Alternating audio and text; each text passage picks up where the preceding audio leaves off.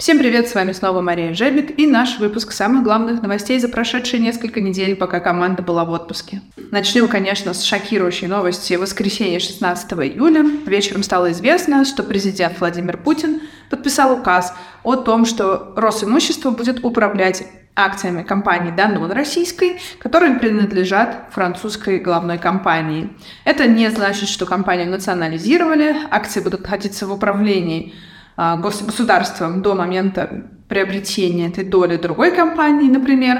И подобные кейсы уже были в энергетических компаниях, энергетической отрасли. Но, конечно, в воскресенье вечером это стало полной неожиданностью для всех. Данон, в свою очередь, ответил, что они сейчас изучают информацию о том, какой статус компания теперь имеет, и как сделать так, чтобы сохранилось производство и условия для компании, и э, условия для всех сотрудников. Мы же можем только наблюдать, а последние недели было много сообщений о том, кто может стать претендентом на приобретение доли. Называлась группа компаний Канива и другие не связанные с молочной отраслью э, крупные компании. Но сейчас, наверное, э, в ближайшие недели мы узнаем судьбу крупнейшего производителя молочных продуктов в России. Госдума приняла закон, согласно которому продукты органические можно будет маркировать как эко, био э, и всеми модными зелеными наименованиями. Теперь это доступно для производителей органической продукции и недоступно для производителей другой продукции. Госдума приняла в первом чтении законопроект по РОПу, это расширенная ответственность производителей, мы уже много раз об этом говорили. Стопроцентный норматив по утилизации упаковки будет плавно введен в течение нескольких лет, и ответственность будет нести производитель упаковки, а не производитель продуктов, как сейчас. Новость уже старая, но очень важная. Если вы пропустили, ЕК установила минимально допустимые требования к содержанию ветеринарных лекарственных препаратов – более 75 наименований препаратов теперь будут в списке, и есть законодательно установленные нормы, какой минимальный размер этих лекарств должен быть в готовой продукции и в сырье. Это большой шаг, 4 года готовился законопроект, и он важен потому, что теперь для контрольно-надзорных органов есть установленные пределы допустимого, а не просто вот препарат и должны быть ноль содержания а, остаточных средств в продукции или в сырье. И информацию о лекарственных препаратах нужно заносить в ветеринарно-сопроводительные документы. Пресловутый закон о навозе, который не обязателен к исполнению, и вы можете выбрать несколько вариантов, как сегодня работать с отходами животноводства. Я на наш вебинар ссылочку внизу оставлю. А, он не дает всем покоя, и регионы в разных концах России просят о том, чтобы отсрочить э, введение новых требований, хотя они не обязательно. И Россельхознадзор и другие органы власти говорят одно и то же. Это добровольно к исполнению, и у, у производителей э, много времени для того, чтобы подготовиться к вступлению в силу нового закона, поэтому ничего переносить не будут, и штрафы тоже не будут уменьшать. Именно так ответило Североморское отделение Россельхознадзора на очередное обращение э, законодательного собрания Карелии. В принципе, это не первый прецедент, и это типовой ответ довольно. Из важных документов Минсельхоз подготовил проект по утверждению капексов на маркировку. В проекте выданы правила, какие документы нужно собрать, чтобы получить компенсацию капитальных затрат на оборудование для маркировки молочной продукции. Правительство также утвердило порядок расчета субсидий на литр. Как вы помните, мы уже неоднократно говорили, что теперь страхование поголовья является важным критерием и вы не получите повышающий коэффициент, если страхования у вас нет. Минсельхоз утвердил максимальный размер льготного краткосрочного кредита в первую очередь в приграничных регионах.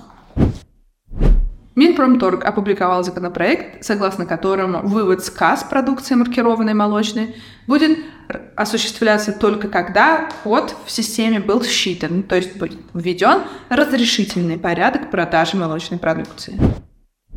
Крупные торговые сети высказались против того, чтобы законодательно обязать их писать стоимость килограмма продукции, а не упаковки. Как заявили в Ассоциации компаний розничной торговли, они не видят со стороны покупателей такого запроса, и все потребители ориентируются на удобство упаковки, бренд и так далее, и на цену за конкретный товар, а не за килограмм.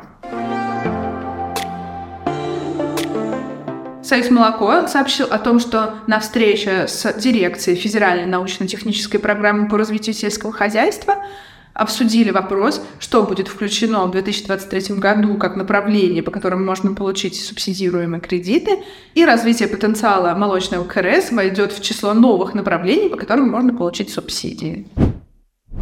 Минсельхоз опубликовал законопроект, согласно которому предельная ставка для заемщиков по льготному кредиту будет увеличена с 5 до 7%, а размер средств будет сокращен. Денег нет.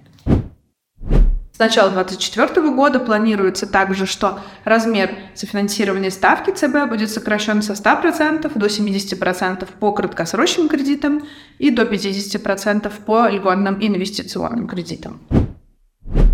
Союз молоко также прокомментировала одиозную новость о том, что более 2000 точек торгуют немаркированной молочной продукцией, и это все фальсификат.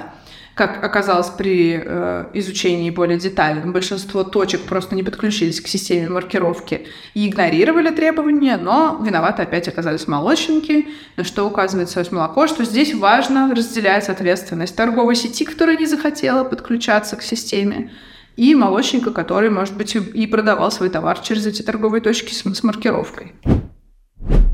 У нас также есть радостная новость. Генеральный директор Союз молоко Артем Белов попал в топ-10 медийных персон среди бизнес-объединений, среди руководителей, вместе с Шохиным, а, Майей Ламидзе и другими уважаемыми людьми из бизнес-сообщества. Все поздравляем нас!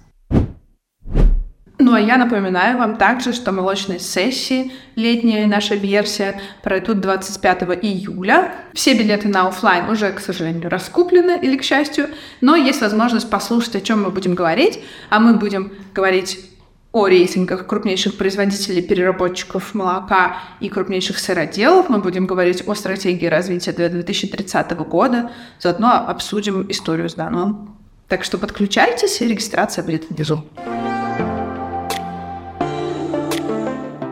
Цены на мировом рынке продовольствия продолжают снижаться. Это создает некое напряжение во всех странах. Между производителями и переработчиками накаляются страсти. Например, кооператив Dairy Farmers of America вышел из объединения крупнейшего в США из-за того, что стороны не нашли консенсуса в вопросе формирования справедливой цены. Были предложены изменения в федеральную программу продаж молока, которая устанавливает минимальные закупочные цены для фермеров. Фермерский кооператив не устроили новые условия, и они считают, что здесь больше интересы переработчиков в ассоциации были учитаны. Так что теперь коллеги будут работать отдельно. Очень, мне кажется, показательная история для всех нас. Швейцария ошеломила новостью, что страна может стать импортером молока, потому что производить внутри страны сырье становится все дороже, и фермы закрываются. И вот представители Федерации производителей молочных продуктов Швейцарии говорят о том, что необходимо изменить подход к ситуации, потому что это абсурдно а, Швейцарии, известному поставщику, производителю сыра, быть импортером сырья. Польские фермеры также недовольны положением. 30 центов сейчас стоит молоко у них средняя закупочная цена. Пока мы с вами не виделись, прошли торги GDT. Снова мы видим снижение индекса цен на 3,3% меньше, чем на прошлых торгах. И, как пишут наши аналитики, это рекордно низкий уровень за последние два с половиной года. Мы также обновили индекс RMCI, и себестоимость находится на прежнем уровне, хотя обычно летом снижается. 99,9% индекс составил по маю 2023 года. Производство сыров выросло более чем на 17% до 310 тысяч тонн. Это результаты с января по май. Производство молока продолжает расти, на 7% выросло в сельхозорганизациях. Продуктивность также растет, на 6,6% выросла она с начала года. Но в целом по стране она все еще довольно низкая, только 3600 килограмм на голову. Быстренько пройдемся по новостям компаний и заявленных инвестпроектов. Компания PepsiCo во втором квартале увеличила вдвое чистую прибыль.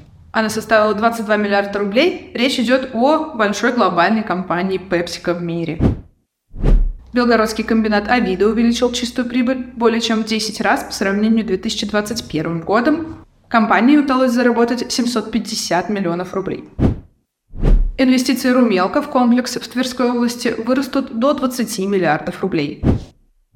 Кукмарский молочный комбинат инвестирует в строительство сыродельного завода 3 миллиарда рублей. Прикамье построит в Башкирии новый комплекс за 2,7 миллиарда рублей. А компания «Агрос» до 2025 года построит в Саратовской области комплекс на одну тысячу голов. Ну и важная для всех российских производителей новость – Россия открыла границы для продукции Туровского молочного комбината. Совхоз Ведлозерский построит в Карелии ферму на 1200 голов. Ну и важная новость для любителей крафтового сыроделия, крупнейшее мероприятие в этом секторе, конкурс «Лучший сыр России», был отменен и перенесен на неопределенный срок. Мы будем держать вас в курсе. А на этом все. Спасибо, что вы были с нами. Читайте наши лонгриды, регистрируйтесь на сессии онлайн и до новых встреч.